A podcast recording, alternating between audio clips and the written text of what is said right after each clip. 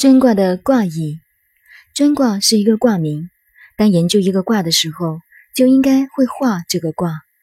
尊卦为水雷尊，上面一个坎卦，下面是震卦，上下卦亦可说是内外卦。内卦是震卦，代表雷电，有雷鸣震动的现象；外卦为坎，代表水。看到这个卦，就如一幅图案。假想是一个大海，内在的海心里面有雷电的震动，就是整个事实的现象。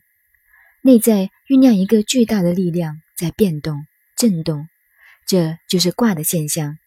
需要先了解它大概的现象。其次，卦名是尊卦，尊卦的上卦为坎，代表水；下卦是震卦，代表雷，水雷尊。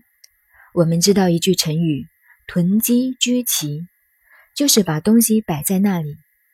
古代仓库叫做“屯”，如《三国演义》中的文字。古代历史有一个大缺点，经济方面的事根本不写，像作战时的经费从哪里来，历史上从来不谈，只有很少数偶尔提到。江东孙吴当时的经济非常贫乏。正好遇到好人鲁肃家里很有钱，他就说经济方面并不困难。鲁指屯，鲁肃指着屯说：“你们到我家里拿好了，我仓库的东西都可以搬去。”就靠这一件帮忙，东吴政权的经济就建立起来了。这说明尊卦是仓库的代表。事实上，古代的尊字，其一横代表一化开天地。即一直一勾，像是草，草在地下生根，而地面只长出一点点。春天到了，冬天枯了的草在地下生根，刚刚萌芽，这就是尊的现象。现在我们先了解了尊卦这些概念和意义，这是浅近的了解，不要对它做高深的看，不过也不可以完全把它当浅近的。世界上最高深的学问都是平淡的，由平淡中可以找到真东西来。上面我们已经把尊卦平淡的方面解释清楚了，现在再看它的卦文：尊，元，亨，利，贞。勿用有有往，利见侯。尊是一句卦名，元，亨，利，贞，这是说卦德。这四个字代表了尊卦的卦德。以现代的观念说，这个卦的性能包括了四个大因素，这四个性能都是好的。元亨利贞，在乾卦里用到，在其他卦里不一定会用到这四个字。在这四个方面，尊卦都占全了。这四个字的解释，在乾卦里面我们已经说过，在这里不再重复了。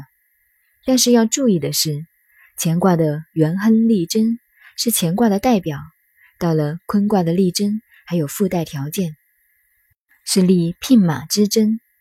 那么这个贞卦又怎么可以和乾卦宇宙的根源一样并驾齐驱、等量齐观呢？贞何以会具备了元亨利贞这么好的因素呢？我们就要追问了。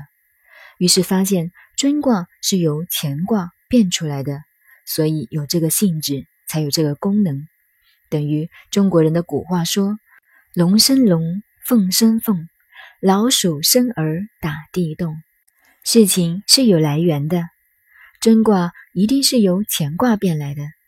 那么看乾卦，乾卦的六爻是完整的阳爻，从乾到尊卦的演变过程是外卦两爻在变。内卦亦是两爻在变，内部外表都在变。如一枚橘子内部开始腐烂了，或者一粒种子里面开始生芽了，这是内部在变，外卦中心不变。可是外面的环境上下都在变，需要变，不得不变。等于一件事情，内在必须要变，不变不能生存。外在的环境要变。可是中心不变，我们要从这方面来看尊卦，就知道和乾卦有关系。我们如心有所疑，不能决定，求之于鬼神，求之于人都解决不了，只好求于卦时。这个贞卦的卦象，在周文王的判断，勿用有攸往，利见侯。这一个解释，问题在“勿用”两个字。前面乾卦中曾经讲到“勿用”两个字。并不是不可用、不能用、不应该用，不是绝对的否定，是很活动的不要用，暂时摆在这里，是有作用而不要去用。如个人的事业有一个机会，可是不必去打主意。如果主动去打主意，反而要出毛病的。等这机会自动的到来在动，但是有幽往。